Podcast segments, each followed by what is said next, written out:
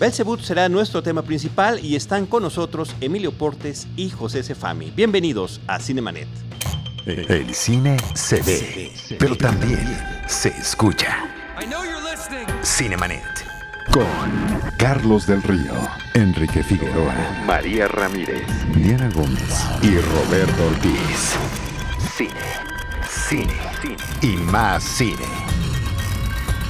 Bienvenidos. Cinemanet.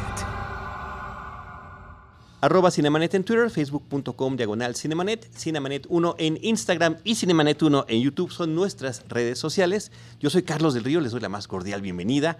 Lo hago a nombre de Paulina Villavicencio, ella es nuestra productora general, de Uriel Valdés, nuestro productor en cabina, del equipo Cinemanet, Enrique eh, Figueroa Anaya, Diana Gómez. ¿Cómo están? Mi estimado Charlie, muy bien, muy contento de estar aquí. Saludos a todos. Hola, ¿qué tal? Bienvenidos. Muchas gracias. Y eh, bueno, José Cefami, por primera vez en los micrófonos de este podcast, eh, un actor, eh, una presencia constante, importante en nuestro cine nacional. Qué gusto, José, que estés con nosotros. Bienvenido. Muchísimas gracias por la invitación. Estás en tu casa, Gracias. José. Y de casa diría yo también que es Emilio Portes, con quien hemos platicado prácticamente en cada película que ha estrenado, Todas. en los diferentes, en todas, todas las películas. Sí, es, es un récord tanto por eh, eh, el número de veces que nos has visitado, Emilio, en estos micrófonos, que, que además ahí están consignados los episodios, aquí, aquí los tengo anotados, en el eh, 376, por Conozca la Cabeza, de Juan Pérez, 501 Pastorela, 637 El crimen del Cácaro Gumaro, hoy vienes con Belcebut y eh, nosotros estamos ya pues aproximándonos peligrosamente a los mil episodios después de 13 años de trabajo, donde eh, semana con semana comentamos la cartelera comercial, cine mexicano, cine internacional, y también platicamos con los directores de cine mexicano.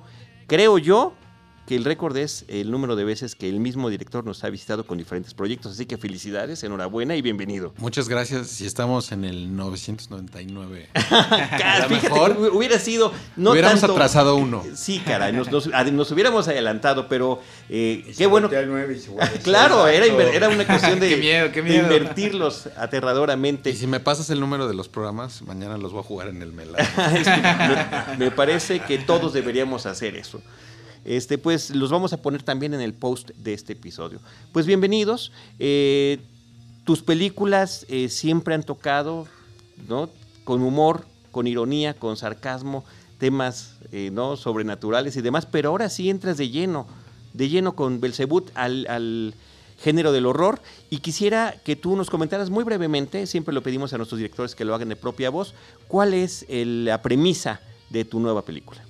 Bueno, Belzebud eh, yo la describo como una especie de la profecía eh, y un poco los Seven, los siete pecados capitales, pero en la frontera México-Estados Unidos, donde un policía que interpreta a Joaquín Cosío tiene que investigar una serie de homic- homicidios muy violentos que parece que están este, relacionados con la llegada del demonio Belzebud. Y su única pista es encontrar a un sacer- ex sacerdote que fue excomulgado eh, por practicar rituales satánicos y que está escondido en el desierto. De eso va la, la película. Ni más ni o menos, nada más, nada más con eso.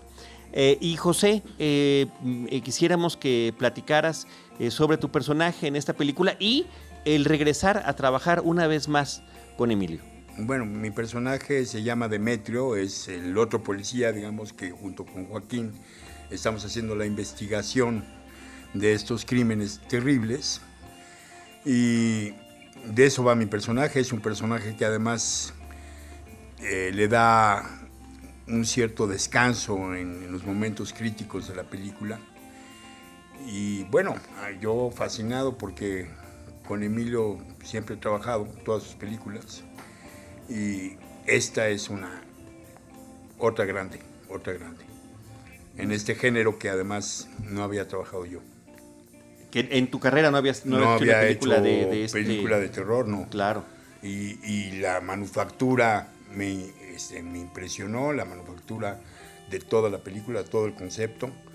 Es de muy alta calidad. eh, puede competir con cualquier película de cualquier parte del mundo. Es una gran, gran película. Bueno, yo quería preguntar, eh, Emilio, ¿cuál es el génesis, y jamás mejor empleado el término, de, Bíblico. La, de la película, ¿no? Pues el Génesis. Una pesadilla. De, no, el Génesis siempre me echan la culpa que es de mi enferma cabeza y no, no es cierto. Es del enfermo de Luis Carlos Fuentes, eh, que, es un, ¿no? que es un... Yo escribo, coescribo con él, es un cuentista de, y cuentero de, de, San Luis Potosí, muy talentoso, eh, que, que, descubro este guion en un concurso, yo era jurado, lo leo, me enamoro porque tiene como toda la dosis de terror ochentero que, con la que yo crecí, que además es una historia de terror clásica del, diablo y que además eh, está muy bien arraigada o sustentada en México eh, y creo que eso le da mucha personalidad a, la película. Y más terror. Eh, y, más terror. Entonces, este, pues nada, lo convenzo de, de que me gusta su guion eh, con, el guion enamora al productor. ¿Cuándo pasó eso? Eso sí es importante, me parece que lo Hace mucho, mucho tiempo en una galaxia muy remota. ya lo tengo un poco difuso, pero es, eh, el guion de Luis Carlos tu, fue, ganó en, el, en uno de los primeros Fernando Méndez, si no, si no es el primero, y un premio todavía en el Festival de Acapulco cuando existía. Entonces estamos hablando de hace un rato. Y este, bueno, me enamoro del guion. Eh, eh, tardamos un par de años en conseguirlo porque lo tenía otro productor que estuvo ahí como reteniendo el balón sin, hacer mucho. Eh, lo metemos a desarrollo, vamos a escautear locaciones a Mexicali, que nos parece genial para situar la, película ahí, que es una de las, de las cosas que empiezo a trabajar ya en coescritura con, con Luis Carlos, que esto no suceda eh, en cualquier parte de México, sino que sucede en la frontera porque le da mucho sentido a toda la historia, le da mucho sentido a estos policías fronterizos, eh, que, pues justo la frontera te obliga un poco a ser bueno y a ser malo, ¿no? Porque la frontera tiene esta, esta dualidad eh, como muy salvaje con los temas del, de, pues de frontera, del narco, de contrabando, este, el mismo Mexicali pues tiene esta mitología de los túneles chinos, ¿no? Que también, o los narcotúneles también. Y entonces, no solo eso, sino muchas cosas que nos daban la frontera se fueron como adaptando al, al, guion que ya íbamos pimponeando Luis Carlos y yo, ¿no? Entre versión y versión, ¿no? Conforme íbamos desarrollando la película. ¿Y en qué momento llegan a conformar o a pensar en este reparto, no? O sea, en estos actores tan específicos que, seleccionaron. Sí, un reparto multinacional. Sí, además. Pues yo creo que justo cuando leo el guion, pues en la primera persona que pienso, o sea, no es que yo lo haya escrito así, lo escribió Luis Carlos, pero yo como director digo, esto está escrito para Joaquín Cosío, ¿no? Y un poco para Pepe y el personaje de Tobin pues era un enigma, sabíamos que necesitábamos dos norteamericanos, tanto Tate Ellington, que es el que hace este, este investigador paranormal que lo mandan del otro lado de la frontera a, seguir la pista, y a Tobin, pues lo teníamos en este famoso pues, wish list, ¿no? De, con muchos actores. Sabíamos que necesitábamos a alguien de su edad, que fuera muy buen actor, que tuviera presencia escénica y dentro de ese pool o, esa lista de actores que van subiendo, cayendo según fechas, precios, este, disposición, nos dicen, hoy Tobin le encantó el guion, este, hablamos con Videocine y dijeron, pues órale. y, sobres, este, como todos los actores, pues llegó enamorado del guion a a desbaratarlo, a rearmarlo, este, a trabajarlo con, como todos, como la preparación que hace cualquier actor con, con, un texto así tan bueno como el de Luis Carlos.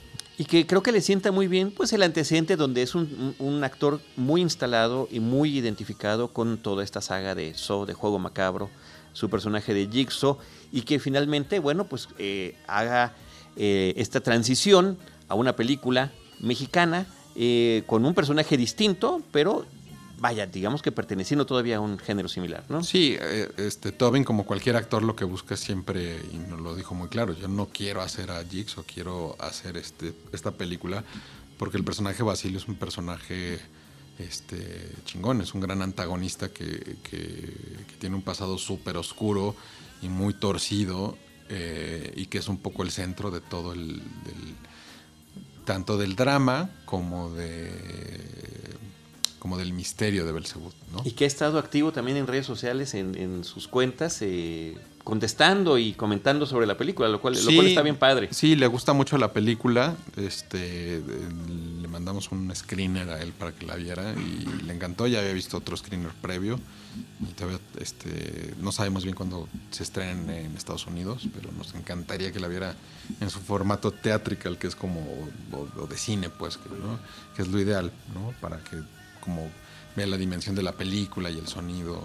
Es que hay ciertas películas que, que, que sí luego vale la pena, sobre todo las de terror. Yo siento que vale mucho la pena verlas en, en los cines todavía. ¿no? no, totalmente, ¿no? Y aquí creo que también el sonido es un factor importantísimo y me parece que en una sala es donde mejor, por supuesto que mejor se puede apreciar. Sí, claro, ¿no? El, también el trabajo que hizo Aldo Max Rodríguez y, y los diseñadores sonoros es, es es, brutal, pero también creo que es como el... Siempre al final el nuevo corazón que le pones a la película es el del músico, ¿no? O sea, es el, alma de la película. O sea, parece una tontería porque el guion tiene un alma, los actores pues ponen ahí el corazón en la mesa, pero al final llega el músico y dice, quítense, ¿no? Y le pone, le pone otra personalidad a la película que con la es que como siempre otro actor más, ¿no? Un poco sí, pues es un sello, ¿no? También, este es parte de la identidad de la película. Me parece que eso, eso siempre es fundamental, ¿no? Entonces aquí es la música y el sonido, porque también los sonidos son, sí, que, muy importantes. Que justo se empatan en muchas texturas o en muchos sonidos. De repente parecía que, se hubieran puesto de acuerdo y no, de repente llegaban como, como a lo mismo, ¿no? Eh, la música la hace otra vez Aldo Maxo Rodríguez, que es este, el líder este de los músicos de José, que es una gran banda de jazz groovy. Eh, o de group jazz o de, músicos de primera. Y Aldo había hecho eh, músicas, por decirlo, muy tradicional, muy orquestadas, eh, melódicas que llevaban las películas, pues que eran comedias, ¿no? eran películas muy festivas. Este, por ejemplo, en Pastorela mezclaba mucho pues, los big bands con, ¿cómo se llama? Con sonidos mexicanos, pero no dejaba de ser una música tradicionalmente clásica, por decirlo así, una orquestación clásica, la gente más yaceada. Este, pero en el caso de, esta, Aldo se va por la opción de, hacer una, música completamente contemporánea, eh, armónica, basada en música electrónica, en un instrumento que es el Moog, que es un aparato de los 60 que, que genera modulaciones como si fuera una guitarra eléctrica. Y, este, y ese es el centro un poco de toda la, película. Digo, tiene otras partes que son un poquito más melódicas y están aderezadas con, texturas de cuerdas y de alientos, pero en esencia la, toda la, la música de la película es, es electrónica, ¿no? Platícanos de la documentación o lo que tuviste que, revisar y investigar también en la construcción del, guion, Emilio, porque hay muchos elementos que, resultan enriquecedores. Eh, hay una escena en la que se presentan diversas imágenes, ¿no? Eh, bueno, la, El, propio asunto, perdón, de las psicofonías. Cuéntanos un poco de esto y hasta qué punto dijiste, ay, ¿sigo o no sigo? no, bueno, todo eso, muchas de lo que viene ahí, pues viene del guion de Luis Carlos. Eh, la película, como te decía, tiene un arraigo tremendo en la... En en, la cultura católica, ¿no? O en, tanto en la oficial, que puede ser la Biblia, en los textos oficiales, como puede ser la Biblia, como en los apócrifos, que son todas estas leyendas o mitos que no están en la Biblia, pero que todo el mundo conoce, ¿no? Eh, te digo, hay cosas que sí están, como la historia de Herodes, que es un poco de donde parte la, premisa de la película, o una de las varias premisas, pero también está eh, la, eh, la, leyenda del rey Salomón, que con un anillo para para salvar a un esclavo que estaba eh, siendo atacado por el, por el demonio Belcebú, lo atrapa y una vez que lo atrapa, Belcebú le, presenta el resto del, pan, del ¿cómo se llama? De, las huestes demoníacas y que cada una de ellas eh, representa conseguir el amor o el dinero o la invisibilidad y que en eso básicamente pues está basada, si te fijas, toda la brujería medieval hasta la actual, o sea, la santería, la Wicca, todo eso funciona un poco a partir de la leyenda del rey Salomón y, este y tiene eso, tiene este, también sincretismos eh, con brujería actual. Hay, una escena increíble ahí que hace Giovanna Zacarías de una bruja como una de hoy en día. Contemporánea. Una contemporánea, ¿no? Sin, lee cartas.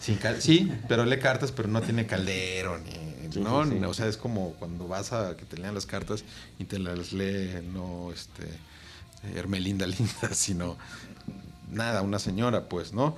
Este, eh, tiene, por ejemplo, al final de la película, sin spoilerear mucho, eh, los que la han visto o los que la vayan a ver, de repente, cuando la película se vuelve más claustrofóbica, llegan a un espacio donde conviven, es como la plaza de las tres culturas, pero aquí son cuatro, ¿no? Está eh, el mundo prehispánico, al lado de los malverdes, que es este, este, santo apócrifo del norte, que está al lado de la Santa Muerte, que es esta, esta deidad del barrio, de, que creo que nace o en la Doctores, en el barrio de Tepito, en el sí, ahí está su, su, altar más en el centro. Pero nace como de aquí, ¿no? Y que eso también pues tiene, eh, tiene orígenes prehispánicos, indudablemente, y que además hay una sección de ídolos prehispánicos que contrabandean unos personajes. Y luego está, pues, este, eh, pues el área eh, tradicional católica con vírgenes y cristos y entonces conviven como todos estos Méxicos eh, o todas estas culturas, creencias o devociones en un mismo espacio. Entonces, mucho de eso fue, sí estaba en el guion, pero también son cosas que vas adaptando o que te va proponiendo el, haber adaptado la película en la frontera, sobre todo, ¿no? Este, aquí no está tan arraigado el río de Malverde, no está más el de la Santa Muerte. Entonces, este, pero al final de cuentas la película es una película que está que es profundamente católica, yo creo, ¿no? Todo el tiempo está haciendo tiene referencias bíblicas, ya sea en nombres o en son como los tiene una infinidad de Easter eggs de, la Biblia enormes, ¿no? Bueno, dos preguntas y la segunda es para, para los dos, ¿no? Eh, la primera es si estaba considerado el tema del humor, porque tiene como algunos diálogos que eh, hacen que la gente se ría en toda la sala. Eh, ¿Estaba considerado o fue un elemento que se fue incorporando ya con, el tiempo porque ayuda bastante al, ritmo de la película?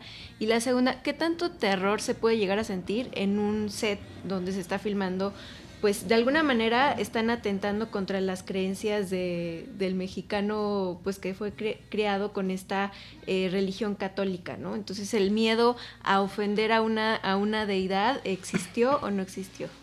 Bueno, yo pienso que nunca se atentó, digamos, realmente. Eh, tú ves cualquier película de terror norteamericana y todo el tiempo pasan, hay cruces, hay esto, o sea, hay esos elementos. Aquí lo que pasa es de que nos toca directamente al alma del mexicano porque son eh, cosas que nunca hemos visto, digamos, en el cine mexicano de terror. Eh, entonces nos sorprende, ¿no? Es, algo sorpresivo que de repente hablemos de nuestras propias creencias ahí, en la película, ¿no?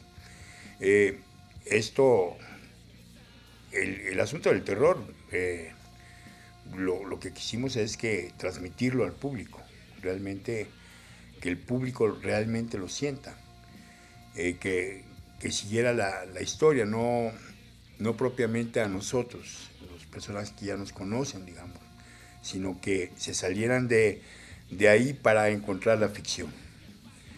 Y lo cual resulta, resultó muy, para mí, ahora que la volví a ver, impresionante. O sea, es una película de una manufactura eh, sensacional. Y con respecto a la otra pregunta que me decías, sí hay humor. Mi personaje, por ejemplo, es el que maneja el humor. Justamente es una válvula de escape. Cuando hay muy alta tensión, digamos, en la película, de repente necesitas un respiro para, para encontrar el ritmo y lo da el humor. Que no es tampoco salvaje, no es un humor eh, sino es un humor que cae en las, las, eh, las partes cómicas en su momento adecuado. Yo, yo, diría inclusive, José, que dentro de esta historia y personajes tremebundos es el que más humanidad le brinda a la película, porque los demás están inmersos de lleno eh, por distintas razones en la tragedia, en lo sobrenatural, en lo demoníaco y demás. Y el tuyo, pues es el policía que está ahí literalmente entre el bien y el mal, ¿no? Pero además está investigando, ese es un muy, muy eficiente, digamos, como policía que investiga de, de verdad. ¿no? este, saca los datos, eh, eh, hace las investigaciones, o sea, es un policía profesional en toda la, extensión de la palabra, pero no está inmerso en, como tú bien lo dices, en, este, en esta situación, sino está en medio de las patas de los caballos. Y decía eh, Diana cuando platicábamos de la película en cartelera, Emilio, que estiras a Joaquín al máximo, ¿no? Porque su personaje parte de una felicidad increíble que es indescriptible y que todos los papás lo dicen y lo decimos, solamente la conoces en realidad cuando la estás viviendo, ¿no? Y a partir de ahí... Viene la tragedia. Viene la tragedia y después, bueno, cambia todo. Sí, o, sea, una de las cosas que creo que hace que la, que la película eh, sea, eh, conecte mucho con, el espectador, definitivamente pues es el papel que Joaquín hace. Yo como amigo y, fanático del trabajo de Joaquín, creo que va a ser de sus personajes más memorables, porque Joaquín sí se conoce mucho por esta presencia escénica que tiene, por, porque es un gran actor, pero en una película que el 95% de la cámara está sobre de él, que digamos de los cincuenta y tantos días que tuvimos, habrá tenido cuatro días libres eh, muy esporádicos, eh, pues sí se, ve que sacó todos los trucos de la chistera y, no solo, y no solo a partir de esta presencia escénica que él tiene, sino también de esta inteligencia emocional y esta sensibilidad que, que proyecta en momentos muy muy precisos de la película y que hace que cuando viene la tragedia de Manuel Ritter, se quiebra el personaje, pero también se quiebra el público con él. Y un poco con esta fragilidad, tanto el personaje como el público se vuelven muy susceptibles a ser sugestionados y espantados en el trayecto de, la aventura de Belzebud y en, lo que va a venir de la película porque es un personaje que está pues deprimido, ¿no? Que es escéptico a todo y de repente, eh, pues de repente es confrontado con el mundo sobrenatural en el que medio no cree. Y luego se va a meter en rollos como también más gruesos, ¿no? Temas también muy tradicionales como el libre albedrío, la tentación, este... Eh, y también confrontarse contra un, le toca le toca la aventura que justo él no pidió ¿no? en un término muy clásico este yo creo, yo creo que es, eh, en ese sentido, pues sí va, va, a ser una película muy recordada de Joaquín, pienso yo, ¿no? Eh, o por lo que veo en esta primera semana de ya en exhibición con el público, yo pensaba que la película iba a ser muy coral y que se iba a hablar más de los efectos especiales, de la producción, de a lo mejor de todo el cast, de, ¿cómo se llama? De incluso de la polémica de ciertas escenas, ¿no? Que se ha generado, lo que nos platicaba José ahorita, ¿no? El, el, y, que, preguntaba a Diana, sí, o sea que si el, tema, si era el tema de la religión, yo pensé que, la película iba a ser mucho más polémica por de repente este, tocar estos temas religiosos. Pero la gente habla de dos cosas, de que es una muy buena película de terror. Olvídate que sea mexicano o no, dan, les gusta mucho que sea una película de terror. La segunda hablan eh, que es fresco ver una cosa, una película que no sea eh, comedia romántica en, el cine comercial y que tampoco sea melodrama autoral. Eh, también es, interesante. Y la otra es que es la historia de, de, Ritter. Creo que los conmueve mucho, ¿no? O sea, es una peli muy, muy de Joaquín, pues, ¿no? Ahorita que estás mencionando el nombre de su personaje, ¿nos puedes hablar un poquito si es que hay algunos referentes eh, que debamos conocer o que nos quieras revelar de los nombres de los personajes? ¿No? Por ejemplo, hay una señora que se llama Beatriz y uno pues, no puede dejar de pensar, ¿no? En el infierno de Beatriz, Elena, Emanuel, que también tiene, ¿no? Tiene una connotación. Ritter también tiene, es un nombre, si lo buscan en alemán, tiene un significado. Te digo, toda la película es un... Pero ese lo que sea para qué. ¿Cuál? El de Ritter. El de Ritter, eh, Manuel es el, elegido, más o menos. Y Ritter es caballero en alemán. Entonces, toda la película tiene, tiene como esta.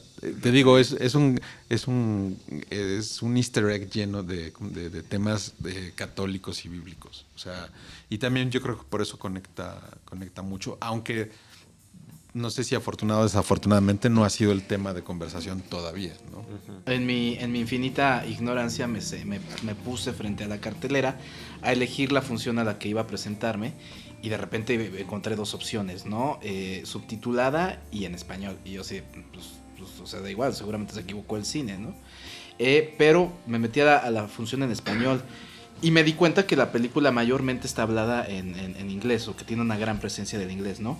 Eh, y esto me lleva a pregunta, una pregunta para los dos. ¿Cómo fue trabajar primero en el inglés, por ejemplo, y después pues la versión eh, doblada con los actores, eh, con Joaquín y, y, José que se, se, doblan a sí mismos? ¿no? Bueno, a hablar en inglés, pues con la dificultad de que yo hablo inglés como, como Cuauhtémoc. Lo menciona tu personaje. También dice, me defiendo. ¿Qué dice Pollito? No es Pollito Chicken, pero sí, algo así. Sin embargo, bueno, pues lo sacábamos por, por la relación con los otros actores eh, que, que, son del otro lado de la frontera, justamente. Eh, y después, bueno, hicimos el doblaje para que la gente tenga la alternativa de poderla escuchar todo en español eh, y, ver, pero además doblada por nosotros mismos, o sea, la voz sigue siendo la misma. Entonces, como para facilitarle a ciertos públicos eh, esta, esta, digamos, como entrada con, con, la película, la convención de la, de la misma película. ¿no? Eh, por eso están las dos posibilidades, lo cual pues amplía la, el tipo de público que puede verla, ¿no? O sea, son muchos públicos que pueden verla. Sí, o sea, nosotros un poco, yo quitándome la, la la cachucha de director y poniéndome la de productor, pues es una realidad. Hay zonas o cines en las que solo se pasan películas dobladas al español. Y pues nuestro cine pues tiene tantas piedras en el camino para llegar al espectador que de repente eh, nos, nos, nos, nos, sugirieron, o, bueno, sugirieron puede ser, eh, no tan así, pero, pero es una realidad también, ¿no? Y no, no se puede negar. Entonces, en la mayoría de los cines sí está la opción de las dos películas, ¿no? Eh, y, yo como director, pues recomiendo la, la, original. Pero también hubo un trabajo de remezclar la película para que no se perdiera ningún, ningún este, rollo del diseño sonoro, que las voces empataran perfectamente los diálogos en español con los de inglés, porque muchas veces los dicen al mismo tiempo.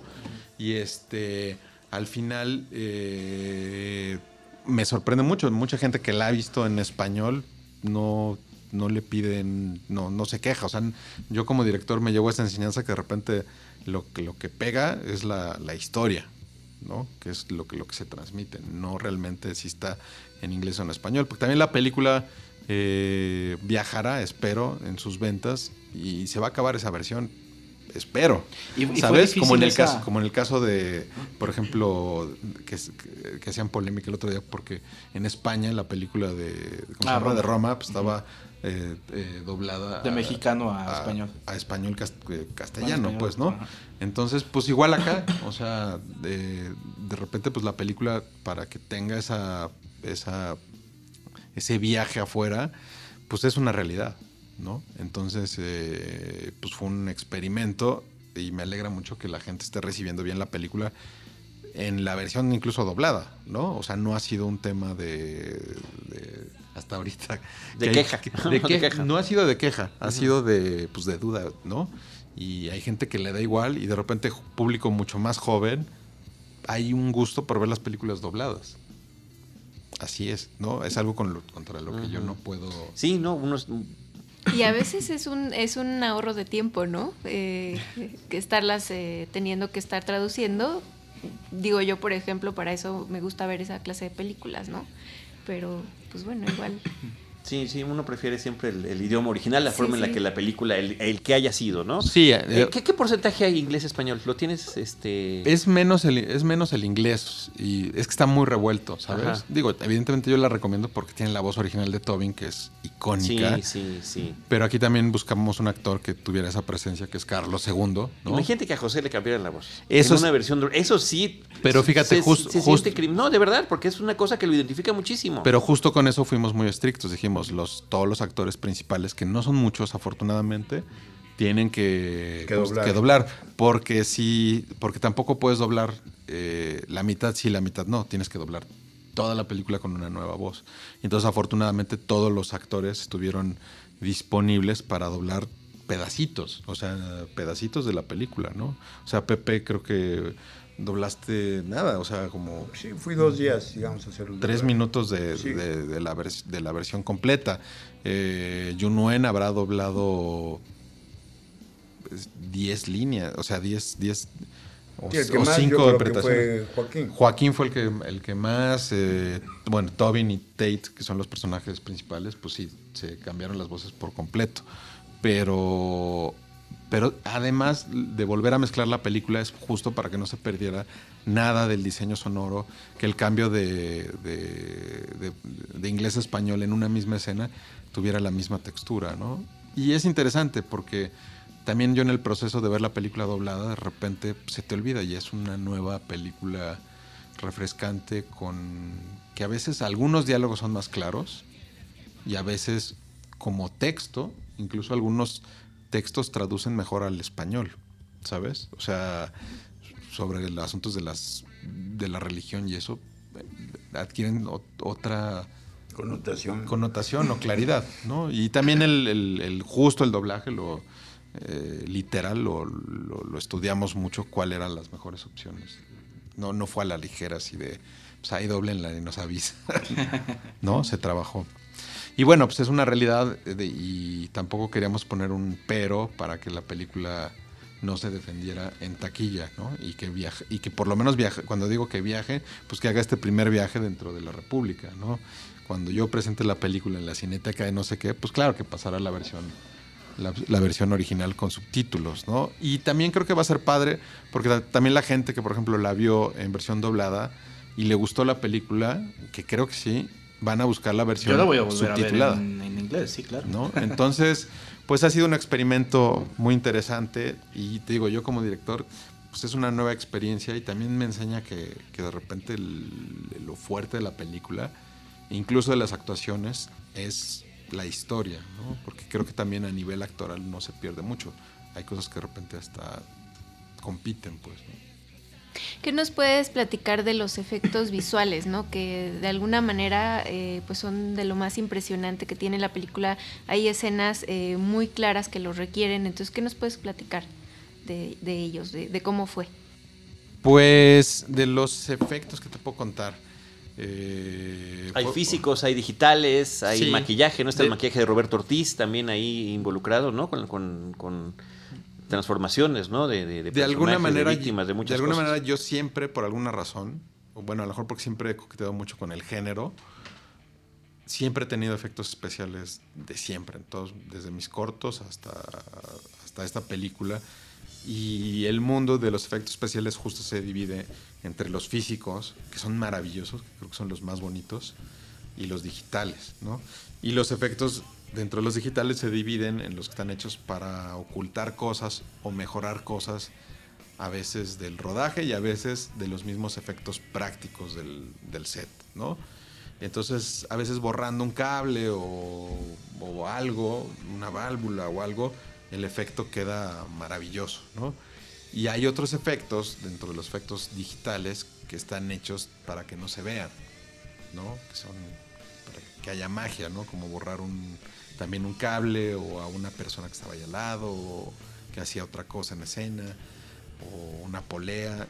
Y por otro lado, también están los efectos digitales que están hechos para que luzcan en la película, ¿no? En este caso fue muy interesante porque un, sin spoilerar qué ni quién o en qué forma, eh, eh, que se manifiesta de varias formas, cuando llega un momento que, que, está en forma de de, ¿cómo se llama? de un personaje generado por computador. Y lo interesante ahí es que no fue, no lo hicimos y luego le pusimos la voz de alguien. Eh, tuvimos la suerte de encontrar a un debutante que se llama eh, Carlos Fabregat, que ustedes lo conocerán más por, por su comedia en Comedy Central que se llama El Conde Fabregat, que lo encontramos de último minuto porque cumplía con, pues, con la presencia escénica, aunque no fuera a salir en la película con la personalidad y que hablaba inglés perfecto porque, había, porque creció en Texas. Y eh, él, pues basado en su actuación, ya editada la película, este, se hizo una especie de motion capture que se llama, se, me olvida el nombre, pero no es motion capture, es, es una manera más tradicional, pero vas copiando los, los movimientos y, rasgos y el lip sync del, conde, del conde Fabregat, y que después como, como la actuación también te da la posibilidad de luego hacer que hagan cosas que no hicieron en esa toma, que sí las haga en otra, o que no las haga y, también vas como editando en una tercera dimensión, ¿no? Es como, lo diría yo como de repente cuando llega a pasar con, digo, por lo general lo evitas, pero con malos actores que se sobreactúan y todo el tiempo están moviendo, eh, de repente tienes esa posibilidad en la misma toma limpiar como y dejarlos más, más posados y más que estén escuchando más tiempo. Entonces era fue un proceso en términos emocionales y, de director, también muy padre como encontrar esta herramienta del 3D. Y bueno, acabarlo fue todo, fue todo un, todo un rollo junto con, con otros 400 efectos que había en la película, ¿no? Entonces, este, eso nos llevó alrededor de un año y varios estudios de animación, todos en México. Ok, no, pues qué, qué interesante dato, ¿no? Sobre que habla también del tiempo que ha, que ha durado esta producción y que finalmente eh, estamos platicando, estamos grabando este podcast después de que pasó el primer fin de semana de estreno y que la verdad, pues eh, se, se, les nota, se notan cansados de que han estado por todos lados, en todos los medios, pero con el gusto de que la película ha tenido una buena respuesta, ha dado de qué hablar eh, y el público le está recomendando. Sí, ustedes que han oído, a ver, cuéntenme. Bueno, pues lo mismo que tú ahí en las redes, porque también estás, hay que decir que Emilio Portes en su cuenta de Twitter es particularmente activo. ¿Ahorita en qué estabas? ¿En qué estás? Eh? Ahorita estaba, hasta que se acabó la pila, en un Facebook Live. No sé, desconozco si, si se grabó, ¿no? Si no, pues ya quedó en vivo y como la vida pues pasó, ¿no? hasta que quedó. Este, hasta que quedó. Pero te vemos, por ejemplo, en Twitter súper activo también, ¿no? Fíjate que, lo que sé un poco de la premier, te digo, la premier, pues van todos los quads, los que hicieron la película, pero se les ve muy contentos. Y en la sala se ve que reaccionan, entonces tampoco es que no le puedes pagar a la gente para que brinquen los asientos, ¿no? Este... Y saliendo, pues se ven muy emocionados, te digo, comentan que les gusta la peli porque es una peli... También rompe como este esquema de que Blumhouse impuso y que lleva 10 años de hacer una película contenida, pequeña, sin mucha inversión para que ganes lana, ¿no? Y en este caso Belcebú es una película que por la historia misma pues nunca pretendió ser contenida ni pequeña ni nada, salvo al final que se va haciendo claustrofóbica. Entonces en ese sentido, como dentro del menú para, para, para la gente que le gusta el cine de terror, pues no es que va a haber una película con cámara en mano en el bosque este, y a ver si no es una copia de la copia de la copia. Esta película, pues sí, o sea, de, eh, apela a, hacer, a, filmar la historia clásica de, que nos proponía Luis Carlos. Y, me, sorprende mucho también, por ejemplo, en redes y de gente que lo comenta, ustedes y en otras entrevistas que he estado, que la película sinceramente sí les, sí les gusta mucho, ¿no? O sea, hemos tenido bien poquitos trolls o malos comentarios o malas reseñas, a menos que sean las reseñas en sí mismas bastante pobres, pero por lo general recomiendan, la recomiendan como una buena película de terror, más allá de que sea una peli mexicana. Esa es como mi percepción hasta La mía también, o sea, yo creo que es una gran película con una gran manufactura. Eh, aunque yo estuve en ella, trabajé en ella, creo que, que el resultado final es una realmente una gran película de terror, de, lo poco que hay en México de terror, viene a ser un parteaguas, o sea, esta película, o sea, está rompiendo los esquemas de película de terror, está una manufactura de primer nivel eh, que puede competir con cualquier película del mundo. O sea, es realmente el resultado, yo soy muy contento por el resultado, o sea, creo que, que logramos una gran película.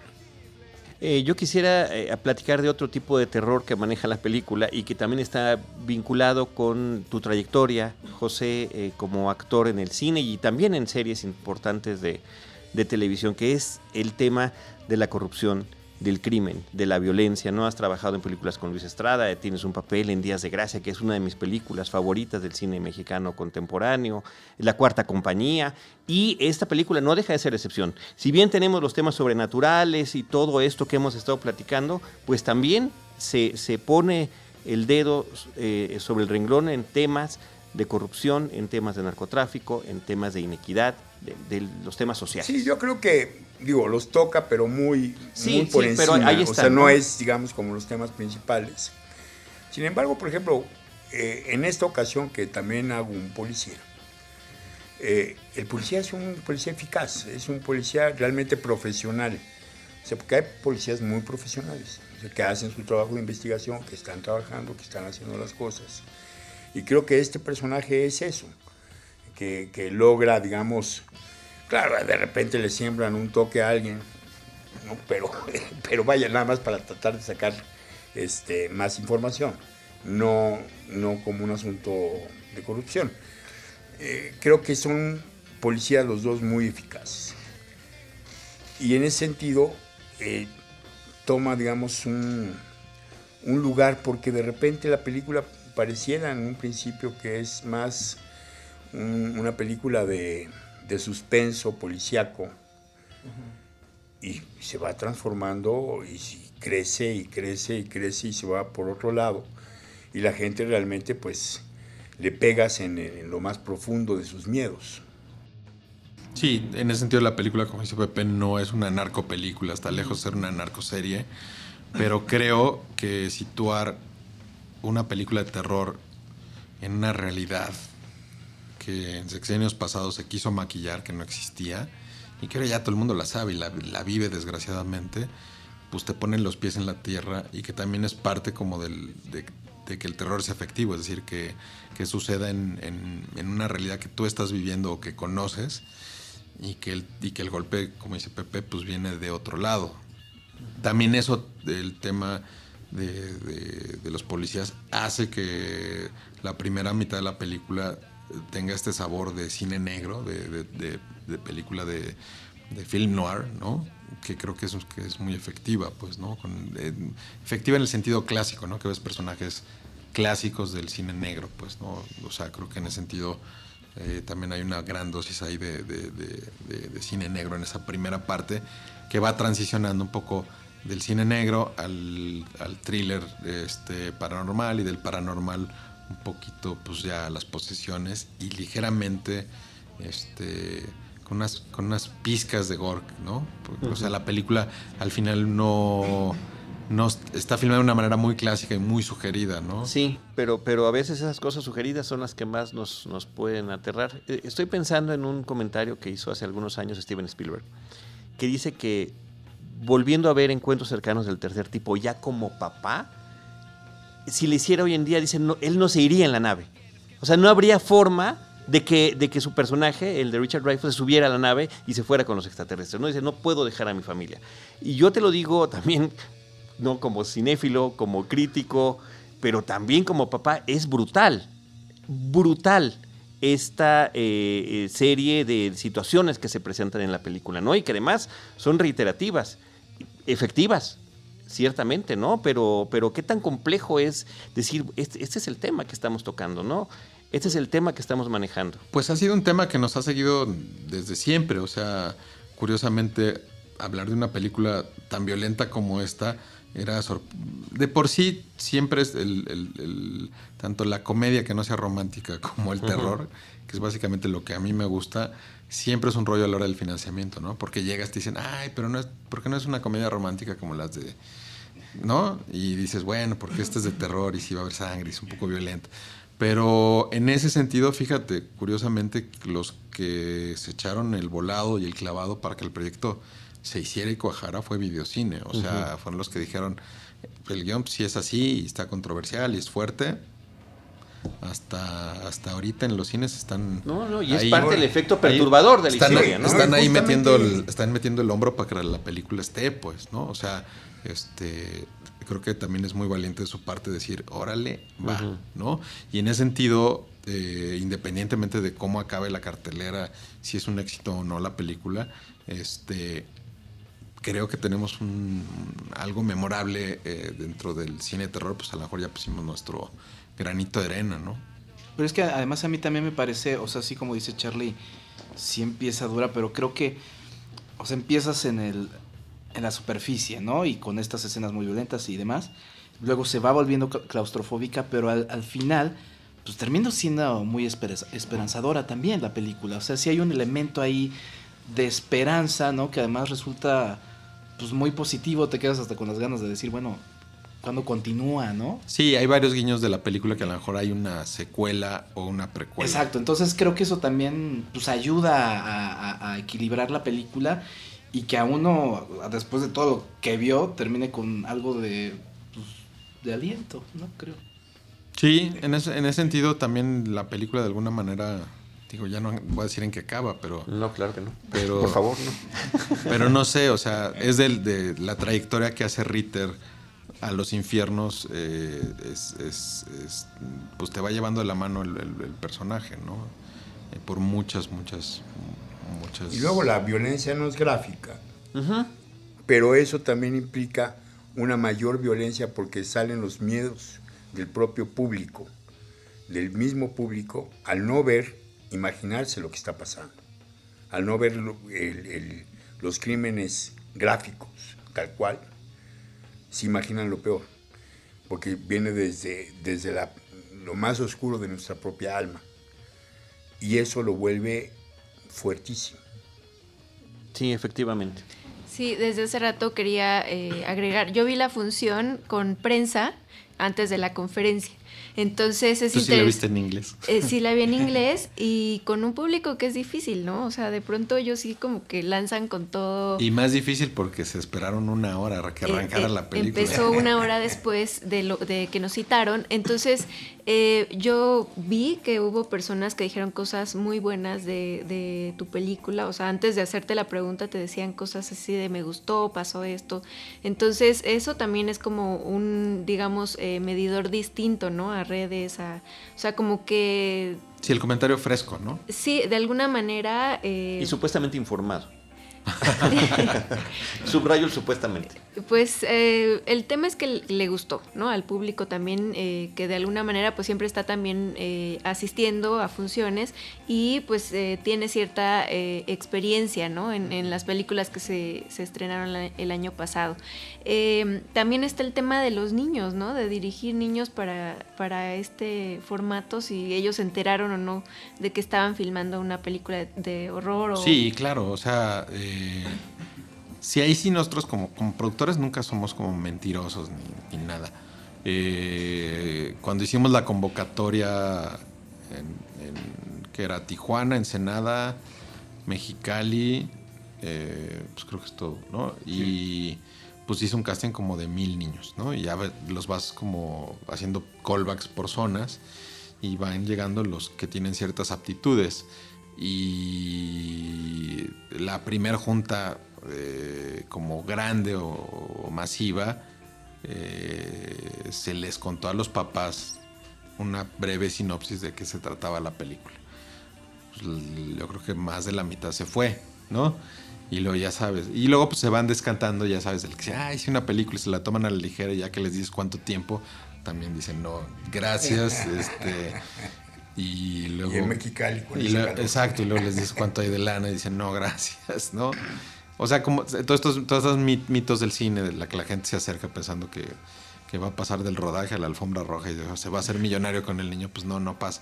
Y afortunadamente, pues vas, vas acotando hasta una serie de niños que tienen ciertas aptitudes, ¿no? Que también cuidas o tratas que no sea un niño actor, que, que esté, ¿cómo se llama? Con la cabeza lavada por la mamá que quiere hacer ahí un business.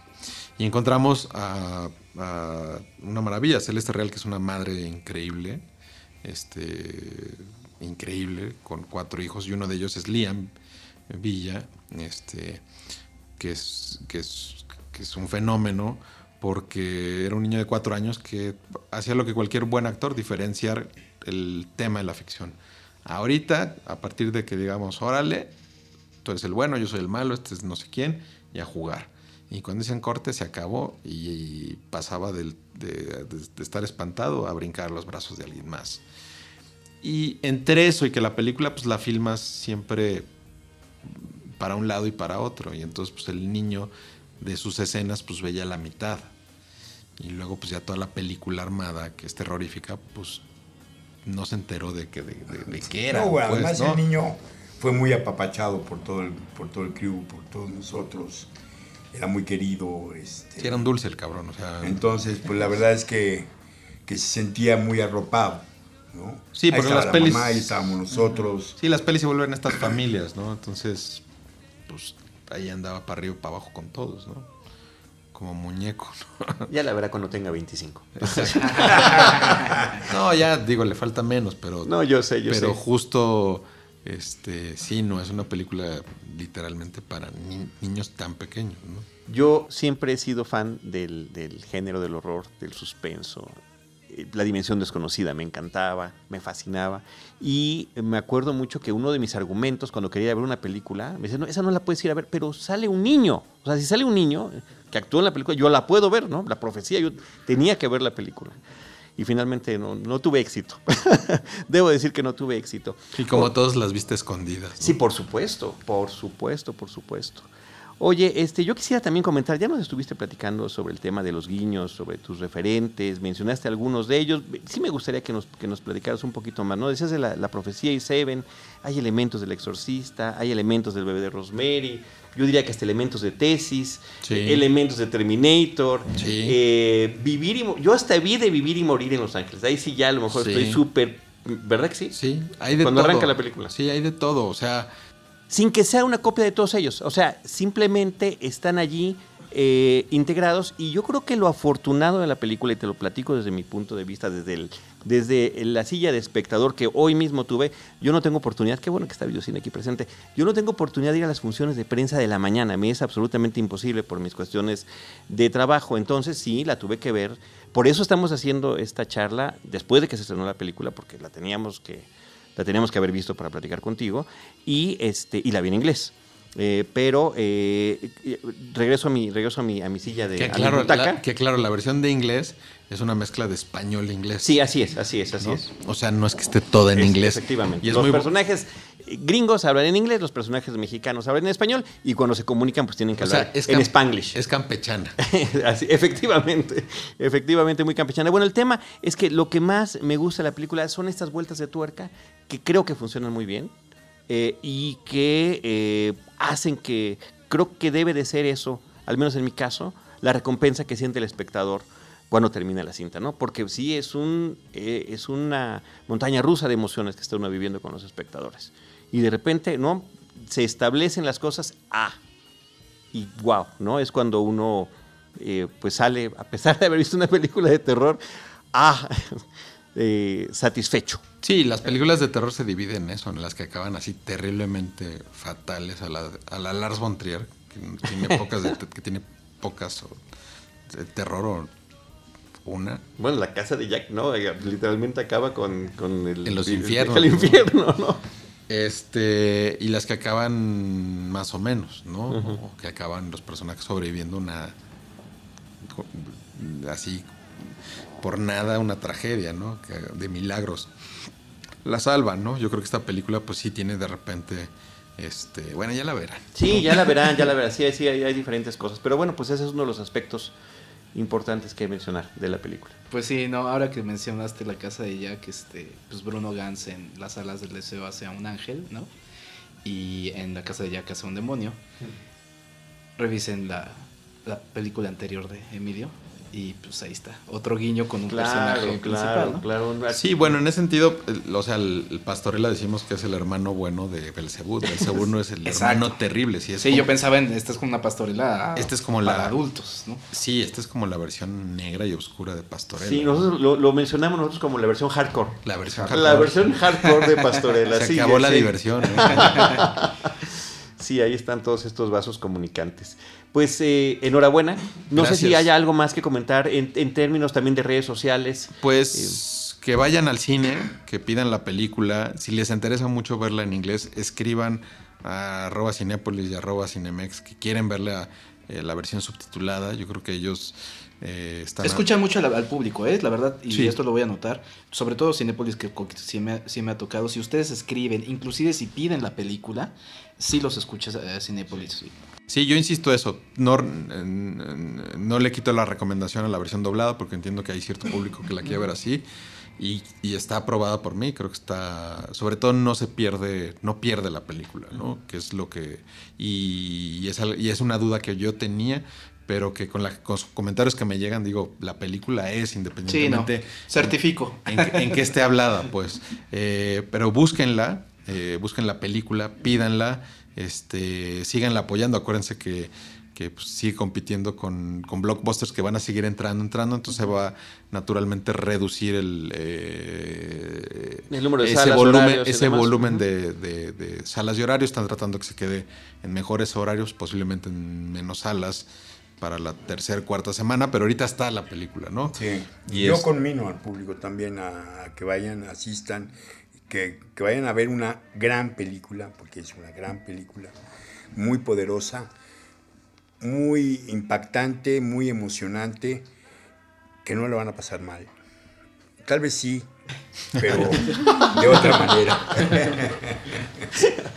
Este, yo quisiera aprovechar, José, para que eh, comprometerte y que en algún momento nos regales un ratito para venir aquí al podcast que platiquemos de tu trayectoria. De verdad que nos parece fundamental. Y qué bonito, además, que en esa trayectoria, eh, ese Ariel que tienes, pues haya sido con una película de Milo que están aquí ambos juntos. Eso me da muchísimo gusto. Es, he sido cómplice de Emilio en todas sus películas. Sí, pero ha sido cómplice de, muchos directores, eh, de muchas películas, de muchas series, y sí creo que es algo que nos gustaría muchísimo platicar contigo.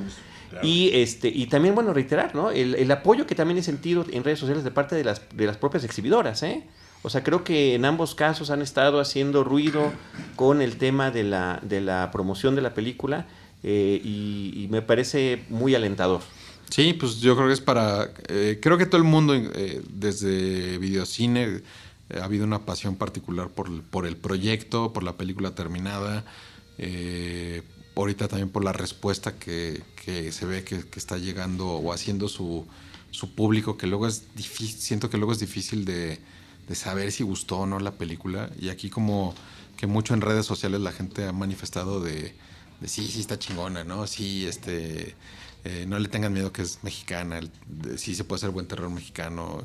Y que, y que si poco a poco vamos haciendo terror, o sea, está por ejemplo la serie que hicieron Cravioto y Rigoberto, este, cada vez más recurrentemente pues empiezan a salir películas de terror mexicano, ¿no?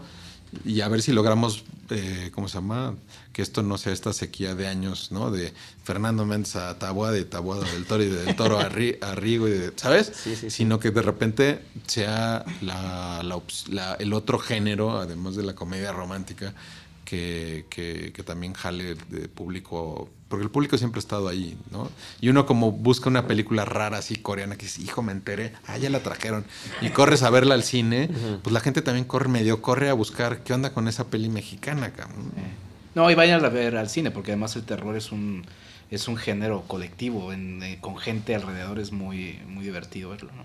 Hoy Roberto Ortiz, nuestro compañero, que ya no se pudo quedar eh, por la hora a la, a la charla de hoy, no Roberto Ortiz, eh, tu especialista de maquillista, ganador de numerosos Arieles, sino nuestro Roberto Ortiz, que también eh, colabora, trabaja en Cineteca Nacional desde hace mucho tiempo, nos decía que un compañero eh, le decía, de estos investigadores que están allí en la Cineteca, que junto con Kilómetro 31 eran de las películas contemporáneas de cine mexicano de horror que más le gustaban, ¿no? Entonces, bueno, también es otro tipo de, comentario informado ah, que, que nos da mucho gusto compartirte y que nos dio gusto recibir el día de hoy. Y de nueva cuenta, Emilio, eh, muchísimas gracias por romper estos récords, por seguir haciendo cine, por seguir participando, por estar cambiando de look además, película tras película que, tenemos oportunidad de verte, por seguirnos y seguirte, ¿no? Creo que también ahí desde hace mucho tiempo Cinemanet y, y, tu cuenta personal, que, que estás súper activo y comentas y retuiteas de todo tipo de cosas, este, pues sí nos da mucho gusto estar en contacto contigo. No, pues muchas gracias, siempre es un placer volver aquí, este, hacer base aquí, a ver, que también es una reflexión del trabajo, ¿no? Que, pasa mucho tiempo entre una y otra película, este, saber un poco qué piensan de la película, ¿no? Sí, pues muchas gracias. Eh, José, muchísimas, gracias. Ya quedamos, ahorita vamos a tomar tus datos Y mientras yo quiero agradecerle a todos los amigos cinéfilos que nos han acompañado en esta aventura, en este episodio, en estos 13 años, en estas casi mil episodios y en este récord que hoy pudimos cumplir con la visita de Emilio una vez más a los micrófonos de Cinemanes. Gracias, Emilio. Gracias. Vayan a ver Belcebú. Gracias, Gracias José. Los esperamos en el cine. Muy bien. Diana Gómez. Nos vemos, comenten y pues vean la película para que podamos platicar después de la secuela, ¿no? o, la precuela. Exacto, o la lega secuela o lo que sea que vaya a ser. Pues muchas gracias a todos y bueno, aquí seguimos platicando de más cine. Muy bien, arroba de Dalí, arroba enriquef86. Eh, arroba don Emilio Portes y arroba belcebut-film. Y arroba Cefami. Arroba Cefami y arroba Charlie del Río. Nosotros estaremos esperándole en nuestro próximo episodio con cine, cine y más cine. Esto fue Cinemanet. Con Carlos del Río, Enrique Figueroa, María Ramírez, Diana Gómez y Roberto Ortiz. El cine se ve, pero también se escucha.